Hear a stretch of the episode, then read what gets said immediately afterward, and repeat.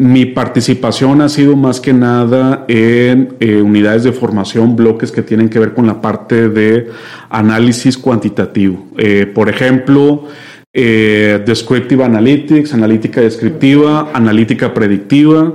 En la parte de analítica predictiva, pues lo que tiene que ver con econometría este, básica, de básica intermedia. Y ya digamos en la última, en la última etapa, en la parte prescriptiva, ¿no? Que es, oye, estas son las recomendaciones, estas son las posibles soluciones, así puedes aterrizar los resultados, ¿sí? Que estás a lo mejor haciendo, que estás, digamos, eh, utilizando modelos a lo mejor un poquito avanzados, pero aterrizarlos de tal manera que puedas diseñar soluciones eh, aplicadas a, a la parte de negocios.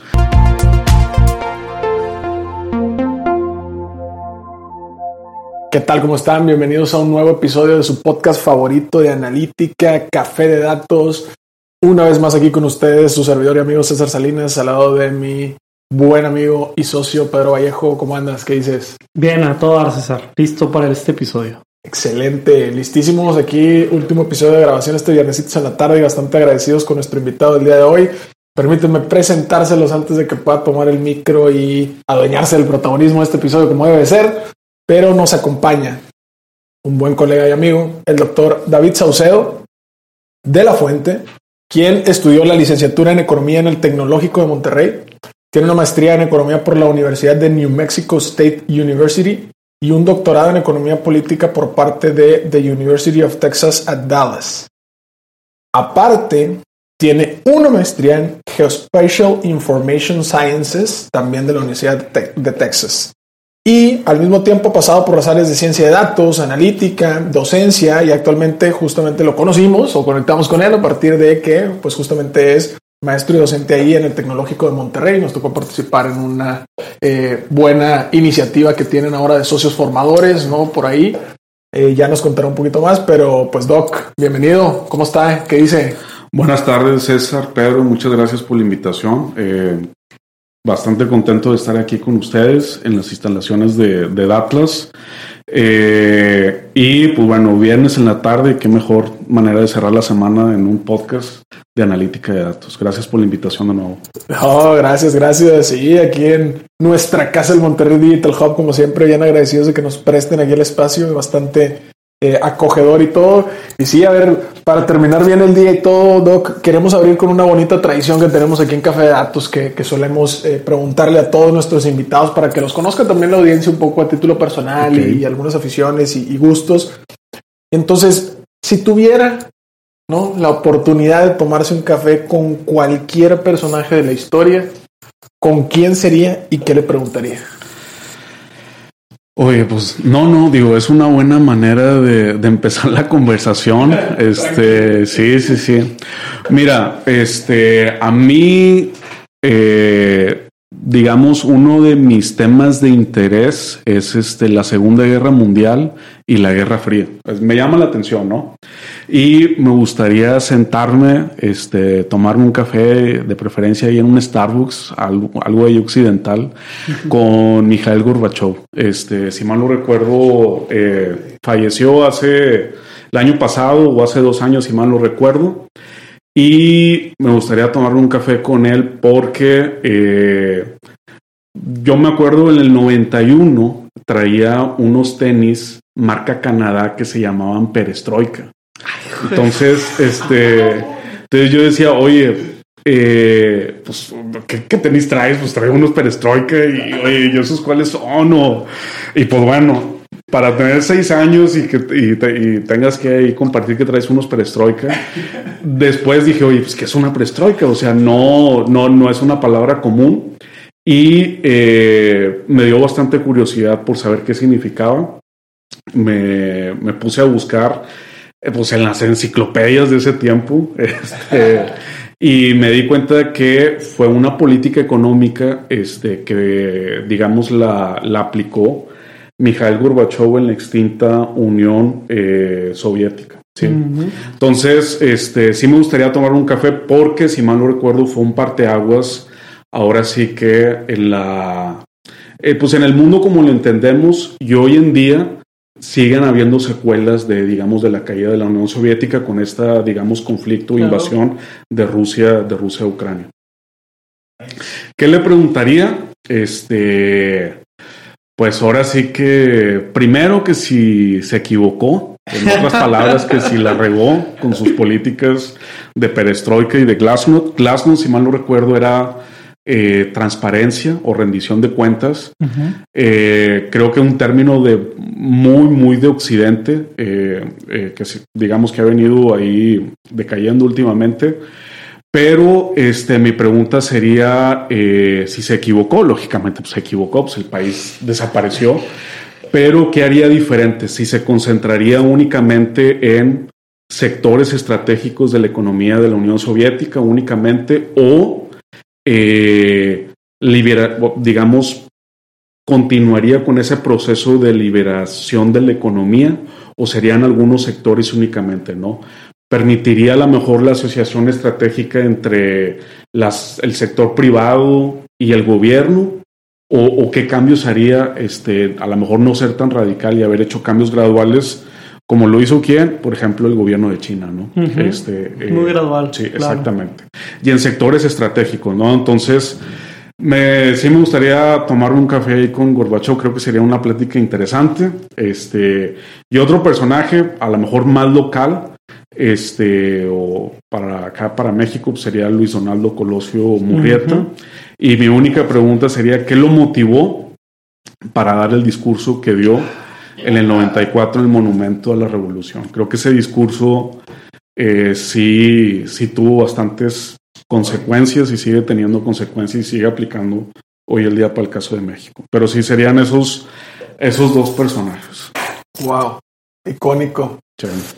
Sí, no, pues a ver, eh, bien interesante. Hemos tenido ejemplos de, de todo, desde deportistas, desde líderes religiosos y todo. Acá un poco de, de política. Me, me gusta, me gusta. Aparte, también para toda la audiencia, ¿no? Alguien más internacional, alguien más local. Entonces, Sí. sin problema. Perfecto. Pues en este sentido vamos a empezar como ya la parte profesional, ¿no? Y nos vamos a remontar un poquito, de hecho lo platicábamos antes de empezar la grabación, a, a estos inicios en aquella empresa donde todo era trajes y corbatas y zapatos. Entonces, cuéntanos un poquito, sabemos que los inicios profesionales los tuvo por ahí con la gente de PricewaterhouseCooper México, eh, como analista y todo este tema de, de interpretación de datos. Entonces, cuéntanos esa primera experiencia, cómo fue, este, y pues ahora sí, ¿Qué, qué diferencias le ve a, a toda esa primera parte a sus experiencias un poco más recientes? Ok, mira, yo el primer trabajo que tuve recién graduado, yo me gradué en diciembre del 2008, fue de analista de precios de transferencia en PricewaterhouseCoopers, que ahora se llama PwC. Entonces, digo, hay algo ahí, una cuestión, pero, pero ahora se llama PwC. Este, es que sí estaba muy largo el nombre y por cuestiones ahí yo creo que... Comerciales, Sí, sí, sí, sí, se les ocurrió hacerlo más, más corto, ¿no? Eh, empecé como analista de precios de transferencia. Este, aquí las oficinas todavía siguen ahí en eh, aquí en San Pedro, ahí al lado de lo que es el, el EGADE. Eh, si mal no recuerdo, ahí en el parque Rufino Tamayo, si mal no recuerdo, están ahí ubicados. Fue una experiencia bastante buena para mí. Este, porque en ese entonces, cuando terminé la carrera de economía, pues me interesaba mucho la parte de economía financiera, este, la parte, digamos, eh, econometría financiera, macroeconomía. Y lo que me llamó la atención de ese, de, de, de ese job opening era eh, que hacías análisis de la industria. ¿sí? Eh, y yo dije, oye, pues eh, leí algunos análisis de la industria y siempre me ha gustado la macroeconomía y tomaban en cuenta el desempeño de muchas variables macroeconómicas. Para el caso de México, eh, digamos, el de los clientes principales en ese entonces tenían que ver con la parte de manufactura y la parte de maquiladora, ¿sí? Entonces, eh, se tenían que describir cuál era el desempeño de variables, por ejemplo, el PIB manufacturero, eh, cuál era el comportamiento, por ejemplo, el, el desempeño de las maquiladoras en términos de crecimiento, tipo de cambio que también estaba muy ligado a la parte de maquilador, exportaciones. Y bueno, esa era la parte que me gustaba. La parte que me tuvo que gustar y ya después este, me gustó, era la parte de análisis de estados financieros. ¿sí? En la parte de precios de transferencia, pues tienes, en ese entonces, si mal no recuerdo, era un requisito, o sea, era algo que las empresas tenían que hacer y presentar al SAT. Sí, había una documentación que era obligatoria. Ahorita creo bueno, ya no sé, no, no, no me voy a a decir, pero lo último que supe es que creo que era opcional. No sé si ya hubo eh, otra vez un cambio de que es este, de que es obligatorio, pero en ese entonces era, eh, si mal no recuerdo, obligatorio para transacciones domésticas como transacciones internacionales. Y eh, pues me tuve que, este, ahora sí que en esa job opening siempre he tenido la suerte de que lo que aprendo este, en la escuela sí lo termino aplicando. Eso es bueno, eso es raro en estos días. ¿eh? Mis tres clases de contabilidad, contabilidad este, financiera, este, de costos y administrativa, este, las tuve que aplicar analizando estados financieros y de diferentes tipos de empresas. Generalmente me tocaban las maquiladoras, que, la, que los estados financieros eran bastante sencillos las de manufactura, las de servicios. En ese entonces estaba muy fuerte o estaba iniciando lo que ahorita ya quitaron lo de outsourcing. Todas las empresas tenían sus, sus, prestadoras de servicios. Este, y las empresas que más me gustaban, me acuerdo, eran las, de manufactura este, y las de servicios financieros. Este, se me hacía muy interesante ese tipo de operaciones. Y bueno, ahí empecé, estuve dos años y sí fue una, pues fue una experiencia de aprendizaje bastante buena, porque pues ahí sí tenías que aprender a trabajar bajo presión, tenías que dar Había fechas muy específicas de entrega, además, ¿no? Sí, o sea, y los cierres con eran el, duros. Con el cliente, o sea, primero fechas internas, luego con el cliente y luego con la ley, exactamente. Y no te podías equivocar porque, o sea, sí te podías equivocar, pero Acá si te equivocabas era cuestión de dinero, o sea, así de sencillo. Este, digo, no es que yo pusiera mi dinero, algo por el estilo, para nada, pero a lo que voy es que exactamente una mala interpretación, eh, pues digamos que era, era un problema, por así decirlo, con, con el cliente. Y si no, pues era un problema con el SAT. Este, lo padre de eso, bueno, no padre, pero cuando había a lo mejor algún error, tomaba tiempo en que el SAT se diera cuenta, ¿no? Entonces, pues si tú seguías en la firma, este, pues sí, o sea, podías a lo mejor ahí argumentar o explicar, pero muchas veces, este, a lo mejor no necesariamente los que participaban en el proyecto seguían, pero sí, eh, digamos, se me hace, no sé cómo sea ahorita, pero para mí sí fue un trabajo de mucha enseñanza. También teníamos que ir mucho a, empresas, me tocaba mucho ir a Tampico, porque al momento de preparar la documentación de proceso de transferencia, había una sección del análisis funcional, es decir, que hace la empresa y la operación que vas a analizar, describirla, ¿no? O sea, cómo, cómo se lleva a cabo. Entonces hacías visitas a empresa, en ese entonces no había Zoom, no había nada de eso, tenías, tenías que ir, este, y yo, y pues bueno, que te explicaran, este, eh, exactamente, o sea, cuál es el proceso de, desde el inicio hasta el final. Y me tocó ir a, varias empresas, eh, digamos, de procesos químicos en Tampico, eh, también acá en Monclova, empresas financieras aquí en, Monterrey y este, también fue la primera vez que este, fui a la ciudad de Dallas porque ahí había un cliente importante, este, operaciones también internacionales.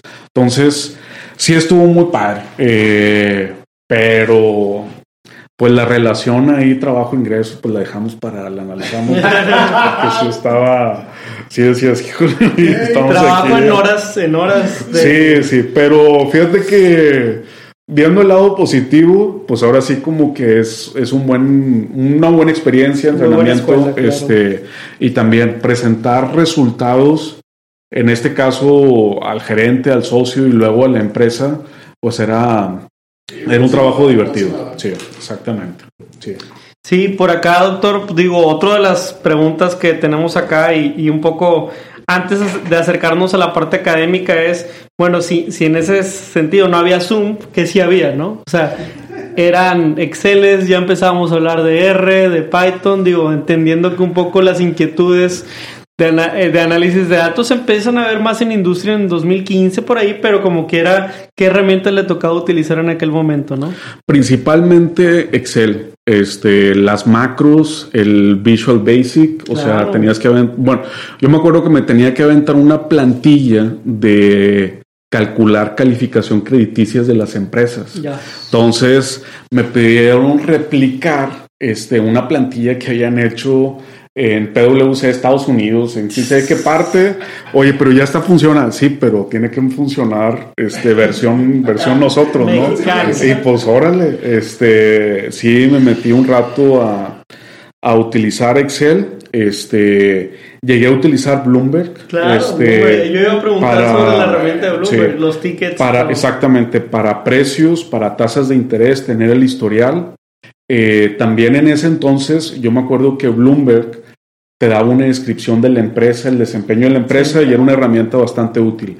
PwC no tenía Bloomberg ahí en la oficina, yo me iba al TEC y ahí este... Eso es muy eh, proactivo parte.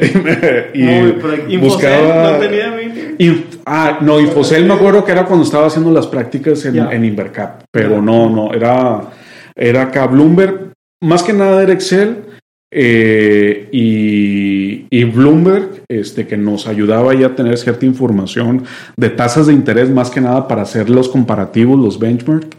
Si mal no recuerdo, esas eran las, este, las únicas. Y pues bueno, todo lo que tiene que ver con Microsoft Office, ¿no? O sea, la redacción de los documentos era Microsoft Word, presentación de resultados, este, o bueno, cualquier tipo de presentaciones en, en, este, en PowerPoint y hasta, y hasta ahí. Esas eran las herramientas.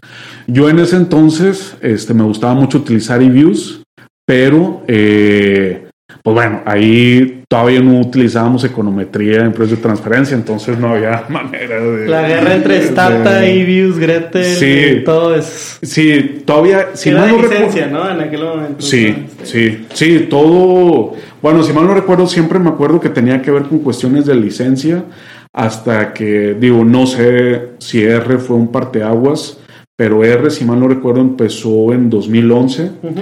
este, y fue de estos softwares que eran, digamos, libres, ¿no? Este, que lo podías bajar y empezar a trabajar, este, en tu computadora. Pero esas eran las herramientas y los speakers, de que estamos en una sala, te vamos a poner en speaker porque ya empieza la conferencia y, y órale, y eso era, eso era muy importante, ¿no? O sea, pasar del, del al auricular, si no mal recuerdo, al speaker y ya estás en, este, ya todos te estamos escuchando, entonces esa era, esa era la herramienta. Qué fregón.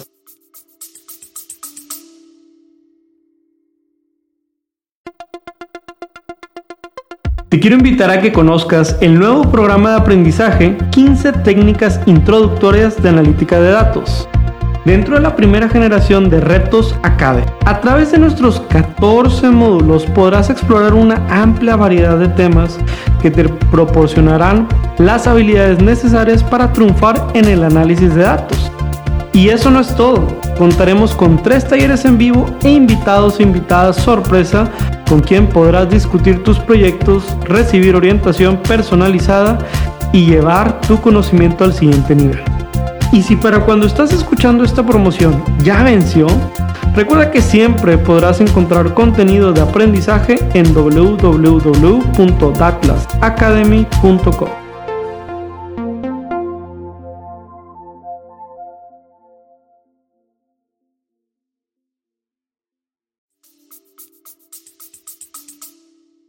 Muy bien, Doc. Una de las cosas que también nos interesa mucho porque tenemos pocas personalidades con esta gran preparación académica es eh, que nos pueda compartir también mucho alrededor de qué onda con el doctorado, cómo, cómo- es eso, cómo decide alguien de pronto decir, oye, ¿sabes qué? Aparte de los años que ya me aventé de carrera, aparte de las maestrías que ya me aventé, déjenme, me voy a hacer el doctorado. ¿De dónde nace toda esa inspiración?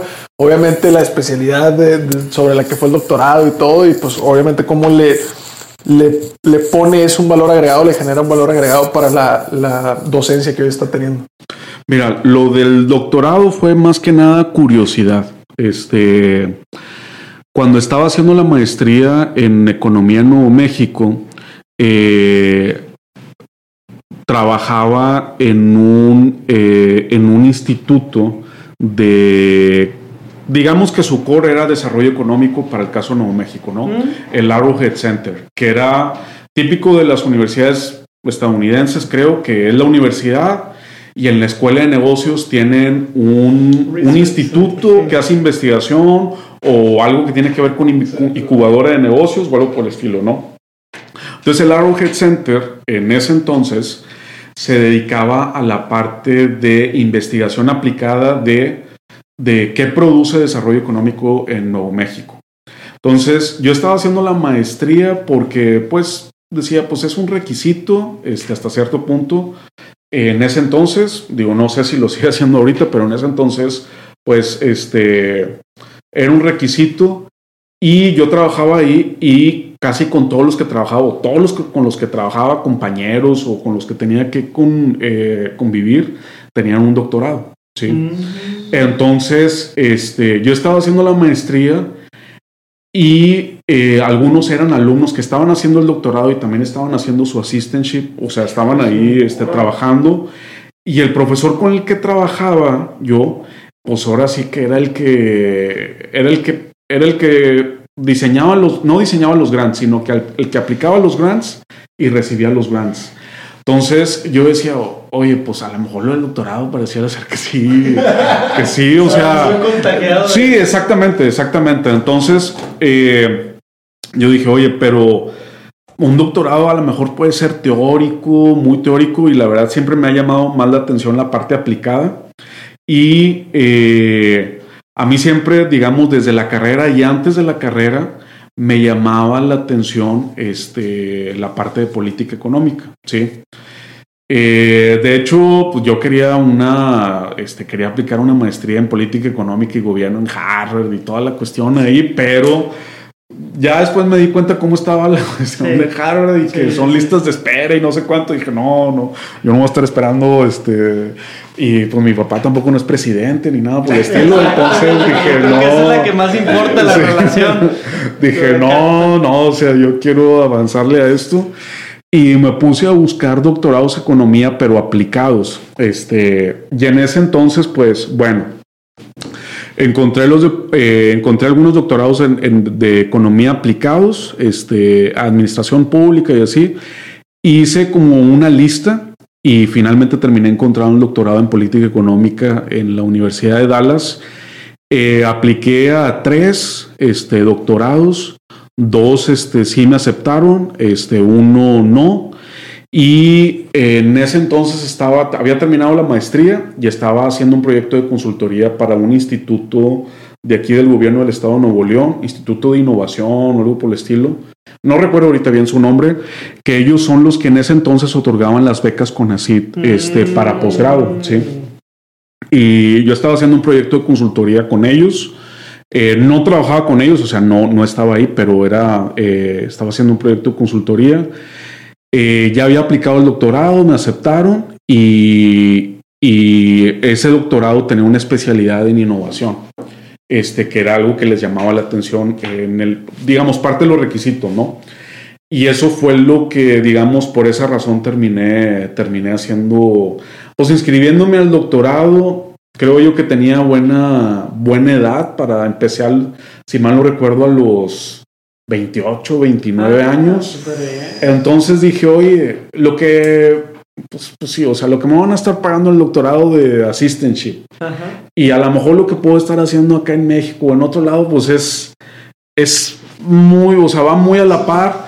Dije, y acá pues me van a estar pagando hasta cierto punto por aprender. Y es un, digamos, es hasta cierto punto una inversión. No, pues adelante. Que, nada más para, para poner en el, en el entendimiento, eh, se infiere que cuando te aceptan un doctorado, sobre todo en el extranjero como Estados Unidos, hay una ayuda de por medio. Es decir, eso es algo que a lo mejor aquí en México puede ser atípico y si alguien nos escucha y no está enterado de esto, es más normal que el doctorado en Estados Unidos ya venga con una prestación, ¿cierto? Por eso se menciona el assistantship.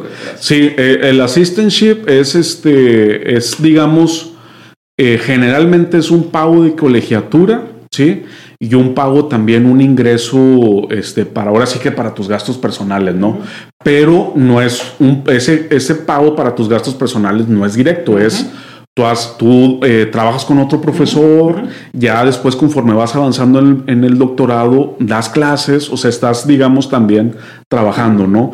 Y, y es una manera, digamos, ganar, ganar, porque...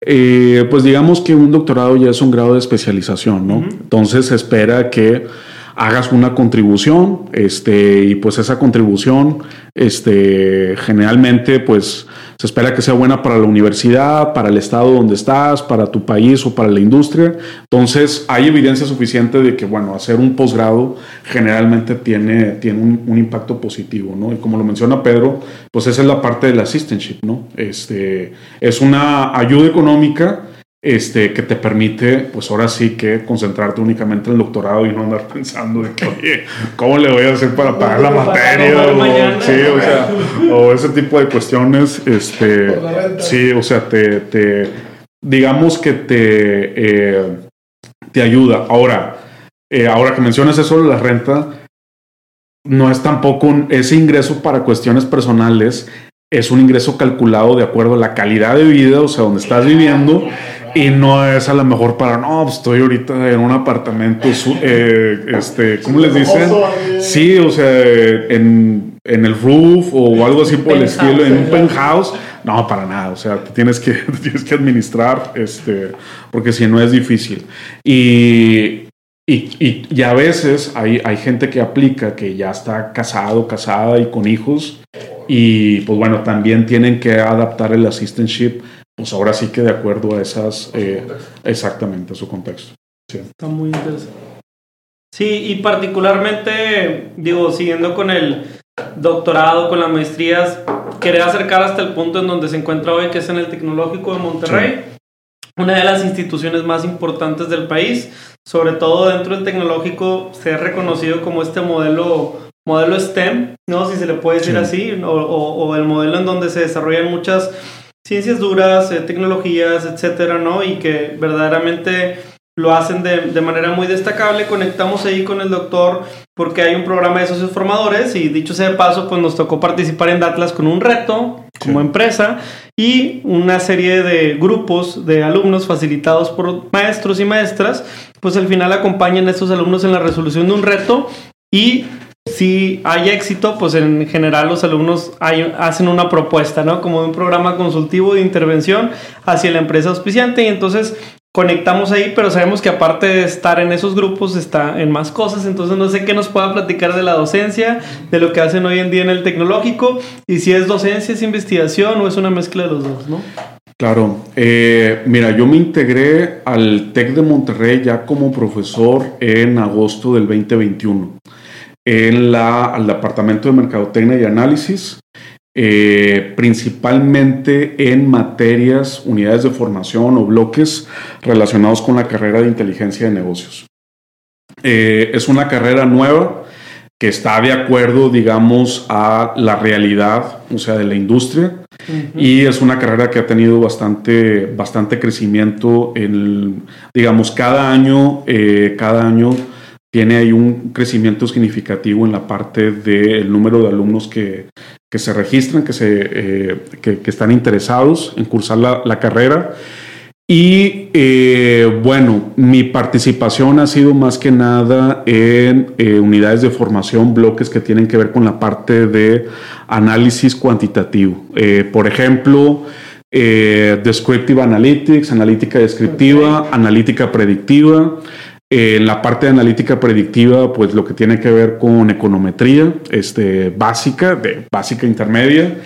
Y eh, ya digamos en la última, en la última etapa, en la parte prescriptiva, ¿no? Que es, oye, estas son las recomendaciones, estas son las posibles soluciones, así puedes aterrizar los resultados, ¿sí?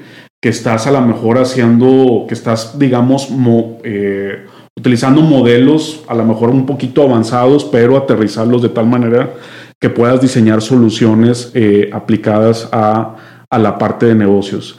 Hay un paréntesis, bueno, eh, yo, por ejemplo, eh, llevo estos dos años y me estoy yendo por el lado de la investigación, por el lado de la investigación aplicada. Hay proyectos interesantes para, para el TEC de Monterrey, por ahí van a escuchar eh, el, el, el, digamos, una, una asociación que se está haciendo con el MIT principalmente para, para cuestiones de investigación Claro. en diferentes áreas. Entonces, eh, digamos que yo tengo hasta cierto punto preferencia y curiosidad por esa, por esa área y hasta ahorita esa ha sido mi participación. Y aquí abro un paréntesis porque, eh, por lo que mencionan, ¿no? Que fue, digamos, el inicio de, de, de estar en contacto con ustedes, con Datlas, en el sentido de que eh, queríamos buscar una empresa, ¿sí? Firma, consultoría, organización que tuviera que ver con analítica de datos, que tu, digamos que estuviera familiarizada con ese proceso, ¿no? La parte descriptiva, la parte predictiva y la parte, de, la parte prescriptiva. Y yo ya los, los había visto desde principios del 2022 y yo decía, oye, no, pues esta empresa está interesante, interesante, interesante. Y pues ahí los estuve siguiendo hasta que ya este, hubo esa, digamos, necesidad de, de, de, de buscar empresas para lo, que- para lo que mencionas, Pedro, de la parte de socio formador y principalmente de inteligencia de negocios, que ahí fue cuando los, los contacté y fue una experiencia bastante buena. O sea, fue una experiencia redonda. ¿Por qué? Por lo que ustedes hacen, que está muy relacionado con lo que hace la carrera de inteligencia de negocios y porque también la experiencia, el reto que eh, nos compartieron eh, tenía esas tres características, ¿no? La parte descriptiva, la parte predictiva, la parte prescriptiva. Ustedes atendieron ahí la presentación de los, de los alumnos de la primera generación que se graduó. Y bueno, tienen, si mal no recuerdo, dos, tres alumnos del LEAD Sí, ¿sí? sí, sí. que están ahorita colaborando con ustedes. Entonces, es un, es un ejemplo, creo, eh, claro de, de esta parte de, del socio formador, ¿no? Que no solamente es, nos comparte una situación, problema, sino también nos acompaña y al final, pues puede haber ahí, digamos, una, Vinculación. exactamente, por la parte de los alumnos, ahora sí ya al, al job market, a la industria. Sí, que, que, que no deja de ser diferente, ¿no? Ya Sí. en voz de algunos exalumnos con los que estuvimos platicando, ¿no? Decían, oye, si estaba dura la carrera, pues está más duro atender dos clientes, ¿no? Pero Sí, ese, es, ese- ese es un, ese es un reto, este, pasar este de, de la academia, o sea, de las clases, y ya pasar este, a la industria. Y creo que todos hemos pasado por ahí, ¿no? Claro, Este, por- claro. pero es- esta parte del programa del socio formador como que eh, te permite reducir ese gap, ¿no? O sea, eh, o sea, que la transición sea como que más, más suave, más digerible, porque pues, finalmente la parte del socio formador te pasa en una problemática real, este, creas ahí, eh, digamos, a través del proceso de analítica de datos posibles soluciones. Y, eh, pero bueno, acá, pues, digamos, en, en la industria es más dinámico el ambiente. ¿no? Entonces, Pero, este, pero a ver, creo, creo que es un acercamiento muy Sí. interesante y, y con este nuevo modelo de educación y todo, me- y yo lo platico mucho con, con mi mamá y yo soy el mayor de cuatro hermanos, ¿no? Mi, Sí. mi- mi hermana más chica todavía está en la carrera ahí, justamente en el TEC y todo. Creo que es un, es- esta iniciativa de esos formadores es, es el siguiente paso evolutivo de lo que en su momento nos decían a nosotros que eran las famosas prácticas o, o cualquier cosa, porque es la manera en la que te acercas como estudiante a la realidad lo más posible, ¿verdad? Obviamente viendo los toros de la barrera, Sí. porque ya te tocará después romper la burbuja, ¿no? Sí. Pero creo que ese es eh, ese siguiente paso evolutivo, ¿no? Entonces e- está muy interesante y para nosotros también que venimos nativamente de una cultura de compartir.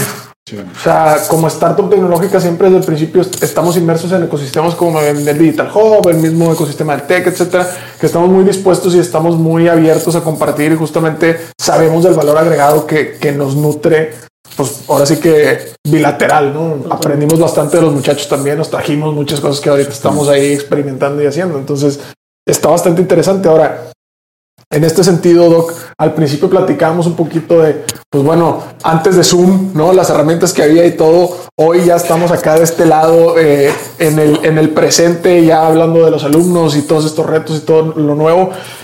¿Cómo están preparando esos alumnos? ¿Qué herramientas eh, específicamente ve que ahora están muy de, de boga en el mercado que estén preparando para los muchachos? ¿O qué, qué, qué tecnologías están más o menos ahorita previendo, viendo y preparándolos a ellos para el mundo laboral? Mira, yo me acuerdo, este, en una clase, la primera clase que tomé de econometría del profesor, este, Francisco García, que si nos está escuchando, pues saludos. Este, no, por, casualidad, digo, no, nunca sabes. Llegaba con unos disquets para correr el programa. O sea, unos disquets. Digo, soy modelo 85, no, no, no, pero sí, ya, ya ha pasado tiempo.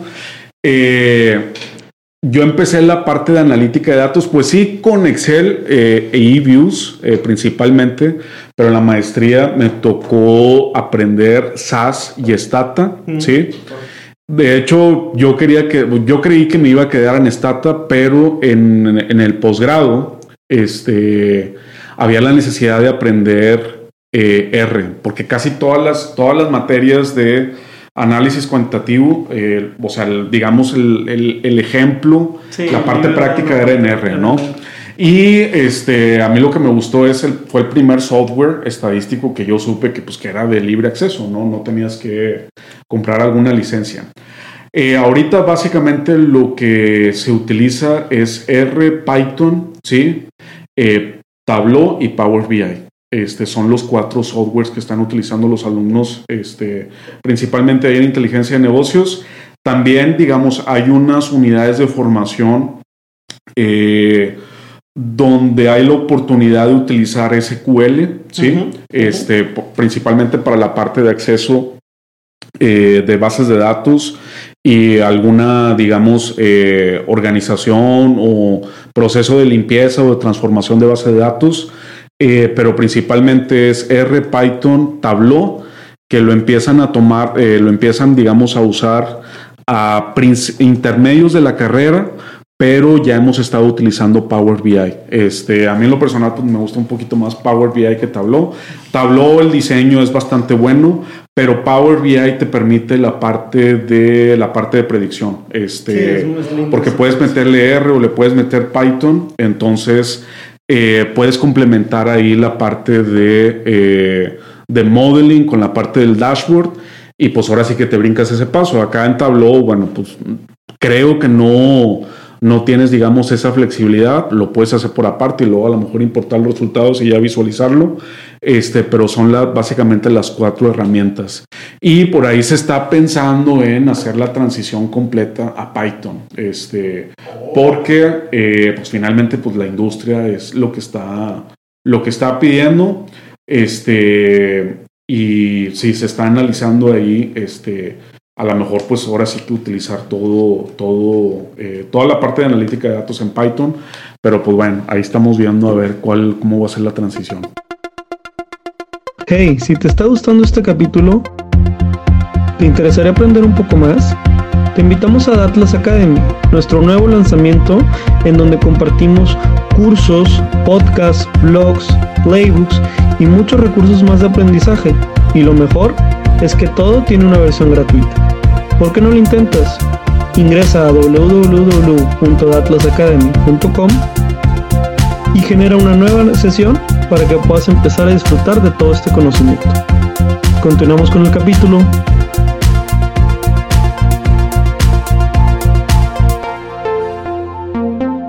¿Qué tal? Estamos de regreso en su episodio de Café de Datos. Estamos platicando con el doctor David Saucedo. Estamos hablando sobre muchas cosas de datos, doctorados, maestrías, programas de preparación y más que nada qué ejemplos de herramientas y, eh, puedes utilizar en analítica de datos y su evolución. A esta altura de la conversación, doctor, le quiero preguntar sobre Location Intelligence. No podemos dejar pasar que pues la razón de que Datlas se llame Datlas es porque algo tiene que ver con la ocasión, ¿no? Bueno, es que había un libro enorme que antes teníamos aquí que la CEP nos daba, que era un libro que se llama Atlas. Sí, sí, sí. Y ese Atlas, este, que, a veces en la lotería alguien lo conoce como el mundo o etcétera, ¿no? Traía la portada y traía mapas de todo México. Entonces, este, pues combinar datos con ese Atlas, ¿no? Es, es el, lo que dio la el fundamento de Atlas y la oportunidad que vimos en la industria, pero desde su perspectiva y a lo mejor desde, visto desde una perspectiva eh, en donde tiene una formación que es dedicada a esta parte de Location Intelligence, no sé si nos pueda contar, o sea, qué oportunidades visualiza en la industria, porque al día de hoy yo siento que todavía está subvaluado, ¿no? Subvalorado y creo que tan pronto una empresa lo descubre, se enamora rápidamente, entonces hay mucha oportunidad, ¿no? Sí, mira, como lo comentas, yo creo que está eh, subvalorado porque a lo mejor muchas de las empresas eh, todavía no hacen esa digamos, esa transición a la parte de eh, tener sus bases de datos, transformación digital, ¿sí? En el caso de Estados Unidos, pues sí está, creo que a la vanguardia, ¿sí? Digo, pues era, era de esperarse, pero acá en el caso de México creo que está subvaluado por desconocimiento. Una vez que empiecen, digamos, a que se empiece a dar esa transformación digital, este, y, tengas a los datos como uno de los principales insumos para tus decisiones de negocio, eh, la parte de Location Intelligence se va a volver una herramienta eh, que te va, digamos, permitir sacar mayor valor eh, al proceso de analítica de datos y a las decisiones que vayas a tomar, ¿no?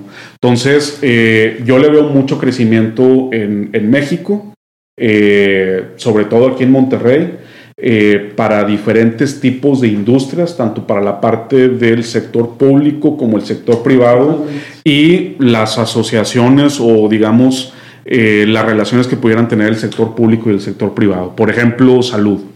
Totalmente. Este, la parte de salud eh, creo que en Location Intelligence tiene mucho potencial, eh, principalmente en términos de acceso a servicios de salud por la parte de prevención, por la parte de eh, atención y atención y diagnóstico, ¿no? hace poco estaba leyendo un documento del Colegio de México, si mal no recuerdo, de un mapa de acceso, híjole, ahorita no recuerdo la palabra, pero un mapa de acceso a centros de atención, por así decirlo, pero que tienen que ver, creo que, por ejemplo, no solamente atención médica, sino también a lo mejor guarderías, este tipo de cuestiones que tienen que ver directa o indirectamente con la salud. Y eh, venía ahí un fact que me pareció muy interesante, que es dos de las causas principales o, que explican la pobreza en México, si mal no recuerdo, eh, con estas mediciones que hace el Coneval, es la carencia o la falta de accesos a servicios de seguridad social y de servicios de salud. ¿sí? Entonces, yo, para mí, yo creo que es todo un data storytelling este, que tiene que, digamos, esa falta de acceso a servicios eh, en la parte locacional y luego en la parte locacional qué tipo de servicios, ¿sí? Este, es, bastante importante y creo que es todo un área ahora sí que relacionada con eh, salud pública, pero también salud, este, digamos, desde el punto de vista del sector privado, en términos de dónde ubicarse, pero por qué ubicarse y qué servicios ofrecer, ¿no? Creo que ese es un ejemplo bastante, bastante claro.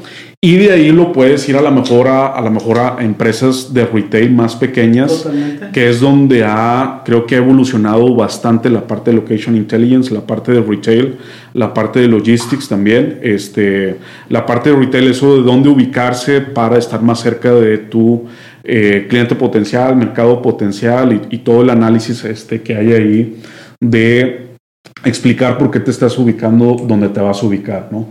Eh, y digamos, la parte de geomarketing, que creo que es un área que a veces digo, oye, esa de geomarketing, a veces digo, me gustaría yo tener unas dos, tres horas diarias más, pues para yo irme por ese lado de la consultoría, porque geomarketing tiene, creo que, demasiado potencial en, la, en, aquí en Monterrey.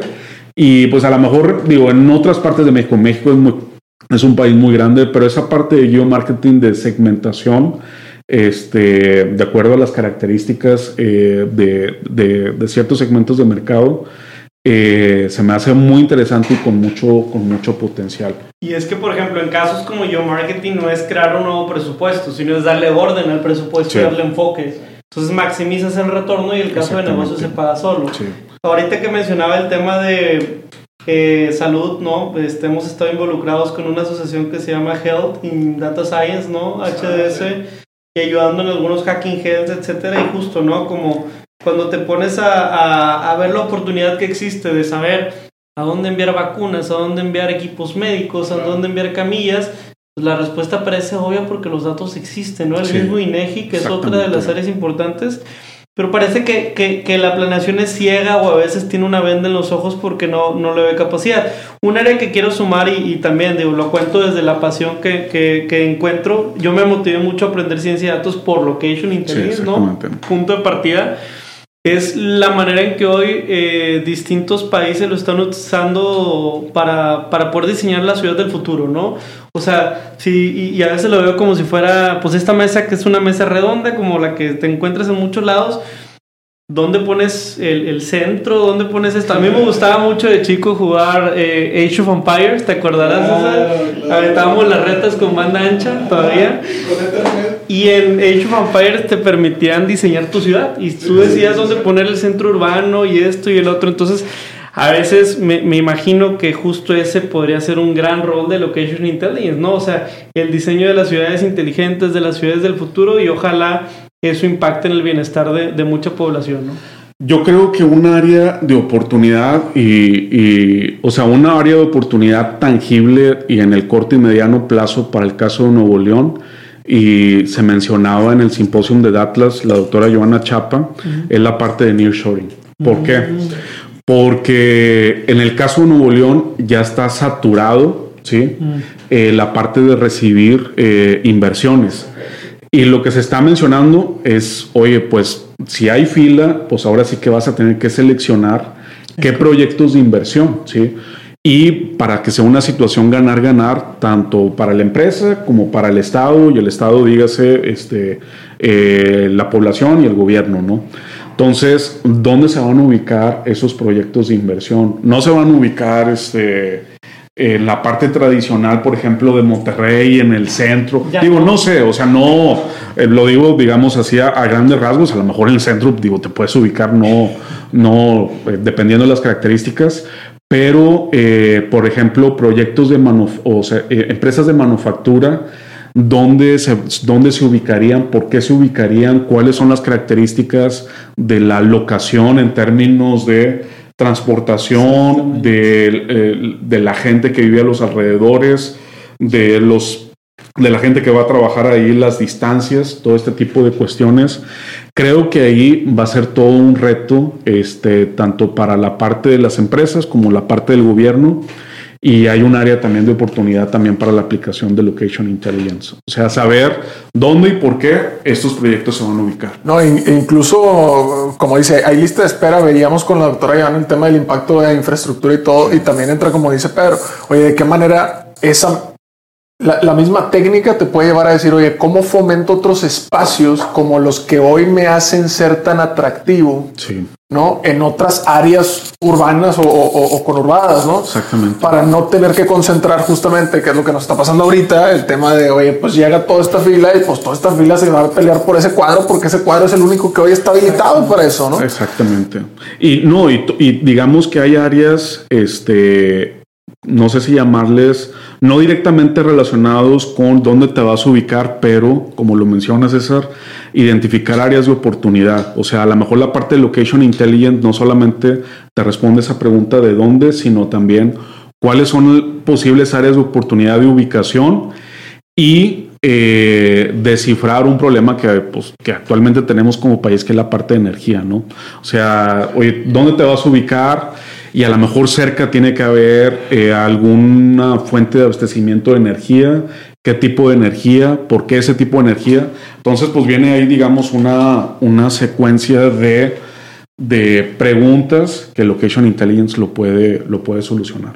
Interesante. Ya, ya por, por, último, otro caso sí. que me acuerdo bien rápido, por yo, yo también tuve la oportunidad de vivir en el extranjero, en Bélgica, y me suscribí a un programa que se llama Bayback. Entonces, cada semana me llegaba verduras, pero la intención sí. era que era verdura que se sembraba a 5 kilómetros a la redonda de donde yo vivía. Sí. Y, y, siento que todo ese enfoque de sostenibilidad, ahora que también tuvimos un invitado que tiene una startup de sostenibilidad, pues me pongo a reflexionar que también, o sea, Location Intelligence podría darle luz y dar incentivos para que tu cadena de valor de proveeduría sea cercana y creas microentornos de economía, porque todo tiene que estar centralizado en tres o cuatro zonas y puedes generar muchas zonas económicas estratégicas, ¿no? También relacionadas también, claro.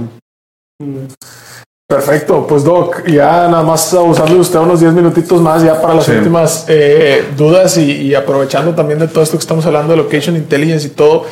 eh, y pues que le ha tocado estar en contacto directo con estas nuevas generaciones que de pronto gente como nosotros contrata o gente como lo que nos está escuchando contrataría el, el día de mañana y todo.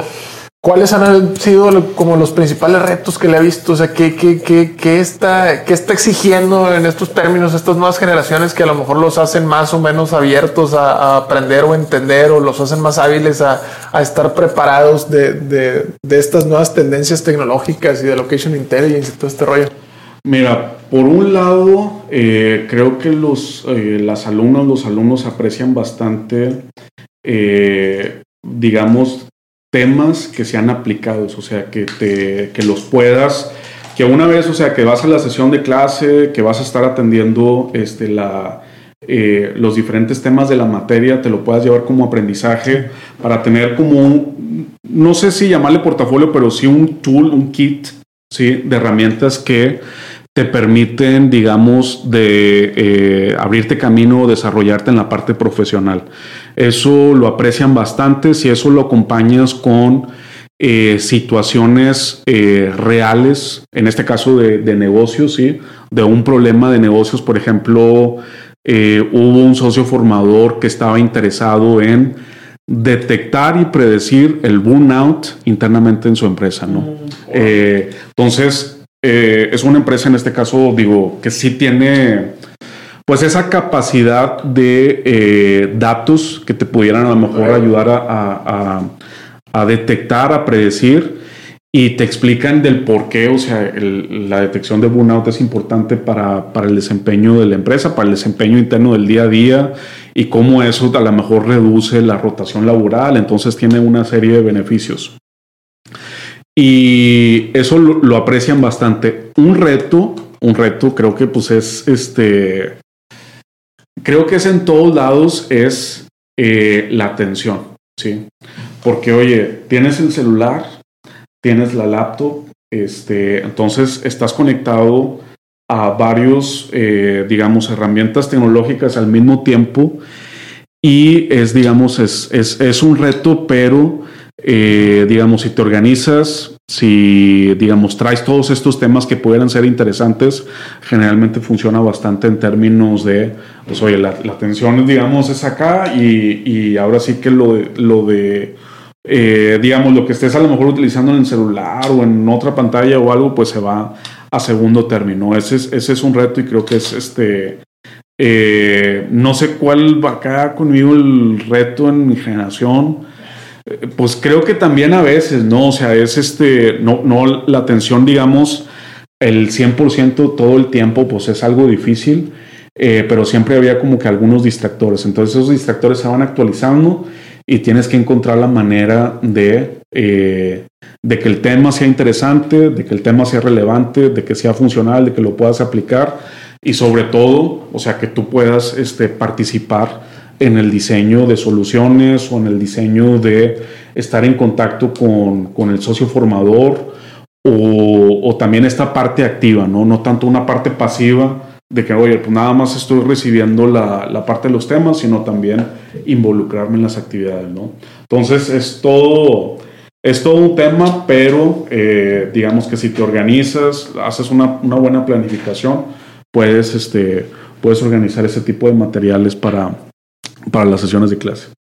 No, buenísimo. A ver si el día de mañana creamos el videojuego de Atlas ahí para que la simulación llegue a la realidad, ¿no? Y, y sí, a veces hemos pensado cómo podría ser un videojuego de esto, ¿no? De Location Intelligence. Hay tantas cosas que poner en el board. Yo me acuerdo, no sé si eso, ese, ese les to- yo no soy fan del, muy fan de los videojuegos, pero no sé si les tocó ese. Según yo, todavía está actualizado el Sim City. Sí, claro. Ah, sí. claro. Esa era sí, planeación de Como el Roller ciudades. Coaster Tycoon, el Zoo Tycoon, Claro. el Sim City. No, el Sim City me acuerdo que, oye, ponías toda atención y todo diseñando tu ciudad, toda esa parte, y luego de repente news.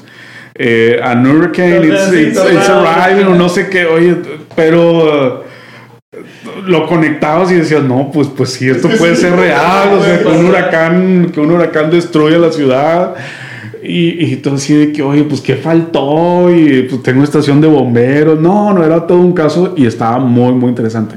No sé cuál sea la versión actual. Este, me acuerdo que hace unos ocho años lo volví a jugar y dije, no, pues esto sí está, se ha estado mejorando. Y me imagino que ahorita, pues en una de esas, con esta parte de la simulación o no sé, a lo mejor tengas ahí reuniones con, con el alcalde o con, el- con los tomadores de decisiones de, de lo que puedes hacer, ¿no? Pero sí, es- es- ese tipo, digamos, de, de instrumentos, pues sí ayuda, sí ayuda bastante y con la inteligencia artificial, pues ni, ni se diga.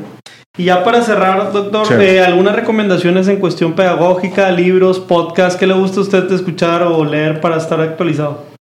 Eh, pues bueno, hay un. Ahorita que estamos hablando de lo de Location Intelligence, eh, si mal no recuerdo, es el título así tal cual del libro. Excelente. Para los que tengan, tengan interés en esta parte de Spatial Data Science, eh, búsquenlo en Amazon, Location Intelligence for Business. Si mal no recuerdo, nada más está en inglés.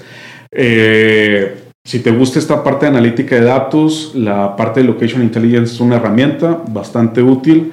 Yo le recomendaría ese libro para irse empapando de cómo aplicar la parte de analítica de datos a la parte, digamos, espacial. Eh, y híjole, pues ahorita estamos en verano, este, y a lo mejor para salirse un poquito de la rutina, eh, se me ocurren tres libros este, que no tienen que ver con analítica de datos, o a lo mejor sí, no sé, pero bueno, yo no creo, yo no, yo no les veo el vínculo, la relación. Eh, si te gusta la lectura, son, digamos, libros cortos. Eh, García Márquez, este, 100 años de soledad, pues es un libro uh, es muy bueno, pero a lo mejor este, un poquito largo. Eh, Extraños, 12 cuentos peregrinos, este, son 12 cuentos, bastante tranquilo. Si te quieres salir un poquito de la rutina de, en cuanto a, a la lectura, es un libro bastante recomendado, te lo puedes llevar por cuento. Eh, a mí lo que me gusta de García Márquez es la descripción, o sea, lo estás leyendo y te lo imaginas, y, pero al final dices, a lo mejor no es así cierto, este, 100%, pero es algo bastante interesante. Eh, Crónica de una muerte anunciada es una novela corta también, buena. bastante buena. Eh, y hay otro libro que creo que este, para los que trabajamos y siempre estás en esa búsqueda del equilibrio entre lo personal y lo profesional, eh, se llama Momo de Michael Ende. ¿sí? Es un libro también cortito y digamos, este, te describe, eh, es una novela bastante interesante, hasta cierto punto de ciencia ficción, pero corta y digerible, de la importancia de, digamos, los momentos del día a día, ¿no? Que a veces este, nos pasamos por alto, pero pues ahora sí que la suma de todos esos momentos le, le- le agregan eh, la parte interesante a, a la, a la vida personal. Y de podcast, pues el podcast Dastlas, este, que se a la tarea de estar, este, de estar ahí, escucharlo, este, manejando en el tráfico o, en las actividades personales. Pero esas serían mis recomendaciones de libros. Muy bien, pues muchas gracias. Entonces, No, estamos listos entonces. Muchísimas gracias. Ahora sí que lo liberamos ya para que pasemos a lo que sigue de este viernesito después de las 7 de la tarde. Muchísimas gracias, mi estimado Pedro. Muchísimas gracias a todos los que nos escucharon. Y pues bueno, esperemos que estén disfrutando esta temporada número 8. Vienen más capítulos, más invitados interesantes. Y pues bueno, recordando que todo este tema que hablamos de Location Intelligence, todo este tema de doctorados, todo este tema de tecnología y todo va mejor con su café. ¡Ánimo! Muchas gracias. Nos vemos. Hasta aquí el podcast de hoy. Gracias por escucharnos. Puedes seguir disfrutando de tu café y aprendiendo de analítica de datos en nuestro blog, con más de 180 columnas acerca de analítica, emprendimiento y transformación digital. Visita blogdatlas.wordpress.com y disfruta del contenido. Finalmente, no olvides suscribirte a Café de Datos, el podcast de Datlas. Hasta la próxima.